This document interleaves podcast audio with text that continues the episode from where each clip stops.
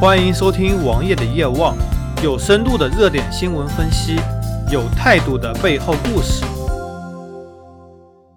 这到了六一八，京东大促，那我们势必来说说看关于京东的话题。其实，在今年六一八上，京东也做了很多的营销推广，比如说无人机送货到家中，直接从阳台上把货物送进去；比如说。京东宣称已经开发出可装载一吨货运的无人机，直接面向偏远农村地区。比如说你在农村，你想买个冰箱、买个洗衣机，它直接无人飞机直接可以给你送到家里。也有网友调侃，亚马逊当时因为黑色星期五的促销，添置了大量的服务器，在平时服务器是闲置的，亚马逊就拿来做云计算、云储存，结果变成了全球最大的云计算企业。那么京东是否以后会变成全球最大的无人机企业呢？也许这只是个调侃，但是京东确实在研发无人机上领先很多竞争对手。同时，作为六一八的营销噱头，这确实也赚足了眼球。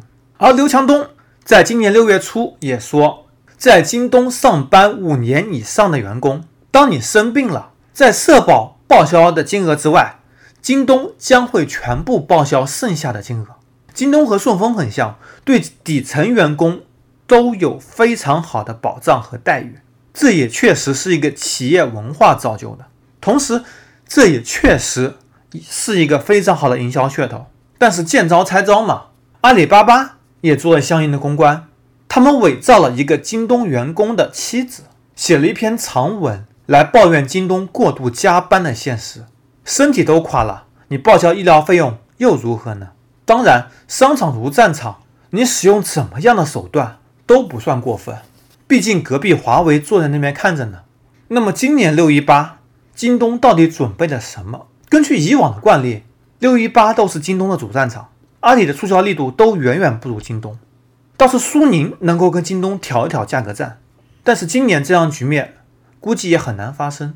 而京东本身也做了一些相应的促销活动，但是也基本都是扯淡。从以往真正的促销上，变成了今年来抢优惠券、来秒杀优惠券的形式。只有你抢到、秒杀到优惠券，你才能获得真正的实惠。在电商跑马圈地完成之后，补贴和优惠会越来越少。就像当年沃尔玛一样，在一个地区实行垄断，垄断以后再降价，压迫供应商必须和他强力合作，来排挤所有竞争对手。之后再提价获取更大的利润，其实电商走的何尝不是一样的途径呢？圈地结束以后，活下来的就这么几家，他们势必会创造更多的利润，这也是任何企业的天性。在今天节目最后，王爷也做个消费提醒，听众们可以尽情在六一八购买自己所需要的产品，只要认为价格合适。同时，如果有收货不满意的，请尽情的找商家进行退货。而对于近期有装修需求的人而言，在大促里购买是个非常划算的选择。毕竟截止是今天，家电和一些装修器材价格都还在上涨，而且涨势可能在今年年底之前不会停止。如果你刚好有相应的需求，请在这段时间尽早购买，哪怕加上金钱的时间成本都是划算的。同时，也祝大家购物节购物愉快。搜索同名微信公众号，关注我。